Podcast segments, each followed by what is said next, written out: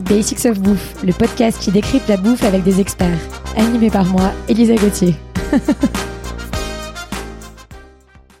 Dans cette nouvelle série, on va parler de thé, un produit que j'affectionne particulièrement et qui est revenu sur le devant de la scène récemment. Anne-Sophie Pic a par exemple créé récemment un accord thé dans son restaurant 3 étoiles à Valence.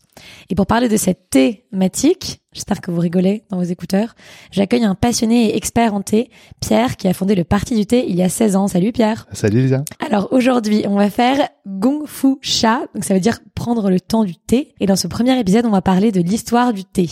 Alors première question, moi j'avais l'impression que le thé venait d'Inde, mais je crois que ça vient de Chine. Est-ce que c'est bien ça Oui, tout à fait. Ça c'est vraiment, c'est vraiment apparu en, Chine. On a les premières traces euh, il y a 2000 ans avant Jésus-Christ. Enfin les premiers des écrits qui parlent de ça.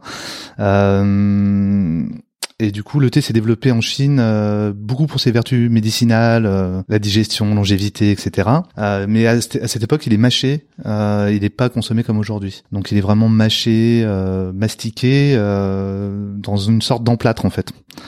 Euh, et ça s'est développé comme une boisson plus proche que de ce qu'on connaît aujourd'hui euh, dans les années 960 à peu près, dans les années euh, vers 1000 à peu près après, Jésus-Christ.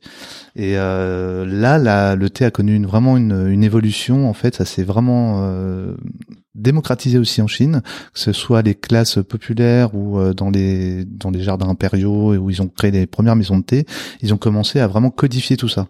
Et on est allé vers quelque chose qui ressemble à ce qu'on pourrait connaître aujourd'hui au Japon, euh, c'est euh, le thé qu'on va réduire en poudre dans des meules en marbre et qu'on va battre après pour faire une liqueur qui soit vraiment de la couleur jade, une mousse qui soit couleur jade. Et donc euh, c'est c'est vraiment apparu comme ça. Du coup d'ailleurs c'est le moine Ezai qui est un moine qui est allé en, Chine pour pour voler les techniques. En fait il s'est déguisé en chinois, il a volé toutes les techniques et des plants et des graines qu'il allait replanter au Japon et il a fondé, il a fondé la secte la secte zen du coup au Japon et euh, en codifiant encore plus que les Chinois euh, toute la cérémonie du thé, euh, ce qu'on appelle le shanoyu. C'est la voie du thé en fait qui était proposée aux samouraïs avant d'aller combattre par exemple. Voilà, ça les recentrait, leur donnait de la force avant les combats. Ok. Et donc à quel moment est-ce que le thé est arrivé en Europe du coup? Euh, En Europe, on a vraiment connu le thé euh, bien plus tard en fait. C'est plutôt au cours du XVIIIe siècle où euh, ben, les échanges de la compagnie euh, des, des, Indes orientales euh, a, a, beaucoup fait pour les épices, pour beaucoup de choses, mais et notamment sur le thé, et qui a fait connaître le thé dans le monde entier. Alors beaucoup en Europe, mais aussi beaucoup aux États-Unis.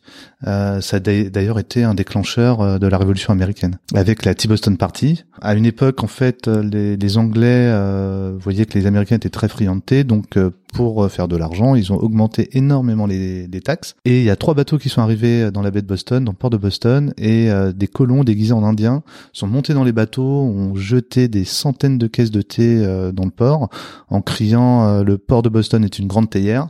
et la révolution américaine, en fait, a, a commencé à ce, à ce moment-là. C'est incroyable. Ouais, ouais. Et aujourd'hui, l'Inde, par exemple, est un des principaux producteurs de thé. À quel moment est-ce que le thé est arrivé là-bas? Alors en fait, ça a été un, un, un processus euh, plus long que c'est pas arrivé d'une traite comme ça. C'est en fait tout le thé venait de Chine. Du coup, l'Angleterre était hyper hyper dépendante. On peut comparer ça au pétrole aujourd'hui en fait, hein, quand, quand les occidentaux sont dépendants des, des États producteurs de pétrole. Donc là, c'était vraiment euh, la même chose et la Chine faisait un peu la pluie et le beau temps, euh, imposait des conditions drastiques, euh, des taxes, les prix variaient euh, d'un arrivage à l'autre. Donc bah, les Anglais ont pas aimé et du coup se sont dit bon bah comment on peut faire pour avoir faire de, la, la, pression là-dessus? Et ils se sont dit écoute on est les premiers négociateurs d'opium dans du monde. C'était vraiment le plus gros dealer de l'époque. Et euh, par rapport à ça, du coup, ils ont décidé d'introduire l'opium en Chine avec euh, succès entre guillemets, hein, si on peut dire. Euh, c'est-à-dire qu'il y a eu, je crois qu'il y avait 130 millions d'opiomanes en Chine, c'était monstrueux. Et du coup, euh, comme la, Chine avait besoin d'opium, du coup c'était beaucoup plus simple après pour obtenir du thé en échange. Jusqu'au jour où il y a un ministre chinois en fait qui a décidé de, de, de jeter par-dessus bord à l'arrivée des, des, des, kilos, voire des tonnes d'opium. Et là, les Anglais, ils ont pas aimé du tout, du tout. du coup, la reine d'Angleterre a ordonné que la guerre commence et qu'on essaye d'envahir la Chine. Donc première guerre, ce qu'on appelle la guerre de l'opium. En fait, pour euh, et tout ça à cause du thé. Hein. C'est toujours pour obtenir du thé et trouver des débouchés pour l'opium. Il y a une première guerre de l'opium comme ça, et c'est là qu'ils ont obtenu la concession de Hong Kong d'ailleurs. Et ils ont ouvert. Il y avait que le port de Canton en fait à l'époque qui était ouvert. Et après ils ont ouvert cinq ports, dont euh, alors je, sais plus exactement. Il y avait, il y avait Shanghai, donc Hong Kong, et ils ont obtenu la concession. Et bon bah les, les Chinois ont pas bien aimé ce, ce, ce traité, donc on recommencé une guerre, que les Anglais, donc les Anglais sont repartis en guerre, accompagnés des Français, et ont regagné. Et du coup là, ils ont ouvert carrément 11 ports et obtenu des, des laissés-passer pour les Occidentaux en Chine, qui étaient vraiment interdit de passage n'importe où. Quoi. C'était vraiment impossible de voir un blanc en Chine à l'époque.